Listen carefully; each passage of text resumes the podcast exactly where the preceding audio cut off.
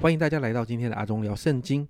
今天呢，我们的进度只有一章，我们要来看出埃及记第二十八章。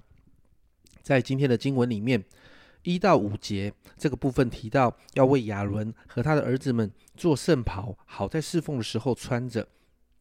接着，在六到四十三节这一大段的经文里面，就按着次序哦，把圣袍里头的各个物件还有它的做法解释的非常的详细哦。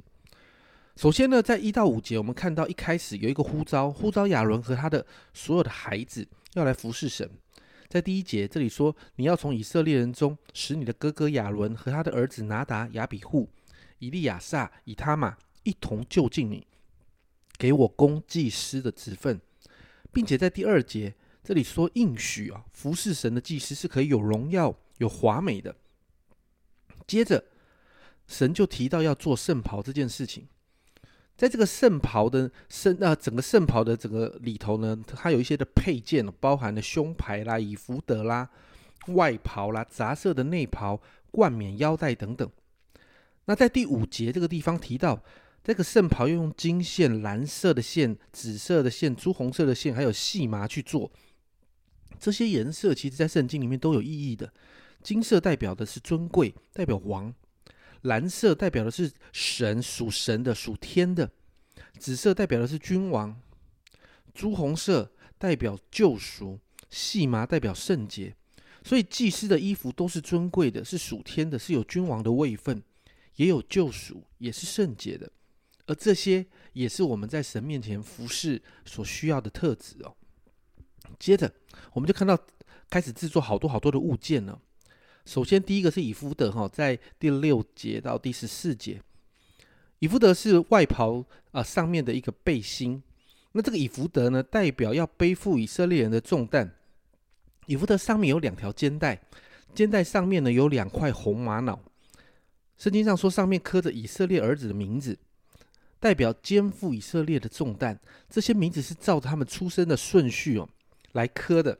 以福德代表。担负以色列人的名字，就要常常为他们来祷告，为他们肩负一切。祭司呢，要为以色列人呢承担背负一切，因为祭司是从以色列人当中选出来的。接着是胸牌啊，十呃十五节到三十节，肩带的上面要绑着胸牌，有四行三列，有十二个宝石哦。这些宝石呢，都刻着十二个支派的名字。而这个胸牌是贴近以福德的，然后呢，用圣经上说用两头的环子紧扣肩带上面了。那这个带子呢，放在心的前面，代表以色列的十二个名字，不但要在祭司的肩上，也要贴近祭司的心，是可以做纪念的。祭司呢，要常常呢，让神呢可以看见他们。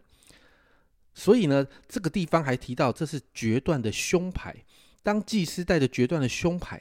来求问神的时候，那向着约柜或至圣所面前来面见神的时候，神的荣耀就会闪耀在胸牌上面。还有这里说到的土灵跟啊乌啊乌灵跟土名上面，那乌灵跟土名就会发光，使胸牌上的字发光，这些字母就会显明神的心意。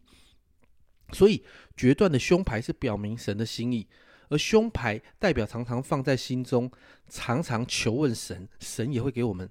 这样的启示，接着外袍哦，在三十一到三十五节，外袍全部都是蓝色的哦，蓝色代表天上是属神的，所以外袍代表身上天上，祭司的功用是要升上天上，来到神的面前亲近他。第四个是衣冠哦，三十六到三十九节，这里包含在头上的金牌啦、内袍啦，嗯啊，还有冠冕啦、腰带啦。那这个金牌上面刻着“归耶和华为圣”哦，这几个字哦，使所有来到神面前的人都要归耶和华为圣。所以，凡是干犯圣物条例的罪孽，祭司都要为他们来承担，使他们可以在神的面前蒙悦纳，能够归耶和华为圣，神就会祝福整个以色列。那内袍呢，是用杂色的细麻哦来编织而成的，代表做祭司作为神的儿女，其实我们要学习圣洁。腰带呢，代表谦卑，代表服侍神。做祭司的服侍神的时候，要谦卑的服侍。这上面我们刚才提到的东西，都是给大祭司亚伦做的。接着在四十到四十三节才提到众祭司的衣冠啊，包含内袍、腰带啦、里头巾、细麻布的裤子等等。那这里说到亚伦的儿子呢，要有里头巾哦。大祭司是冠冕，那他的儿子是里头巾哈，代表这些这些祭司要顺服大祭司哦，也代表我们所有神的儿女都要顺服，学习顺服权柄。那另外，他们这里说到这些这些众祭司是有细麻布做的裤子，代表我们上祭坛的时候，圣经上说要免得露出下体，代表我们仍然是属肉体的，所以我们要谦卑的在神面前呢寻求赦免。提醒我们做祭司的不过是人，虽然有神的荣耀，有华美的衣服是分别为圣，但我们仍然是人哦。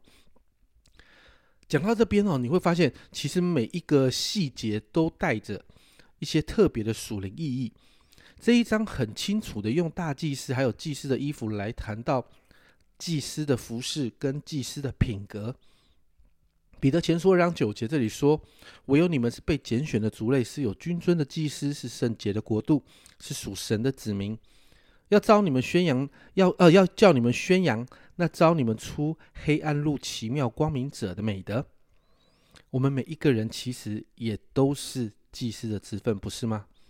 因此，今天我们为我们自己来祷告，让我们可以活出祭司的生命。我们可以成为一个代祷者，常常为我们的教会，为我们。”为我们的家，为我们啊所服侍的职场来祷告。我们要像祭司一样，常常的亲近神，过圣洁的生活。我们要学习顺服我们在上的掌权的权柄，也要成为一个谦卑服侍的人。这是阿忠聊圣经今天的分享。阿忠聊圣经，我们明天再见。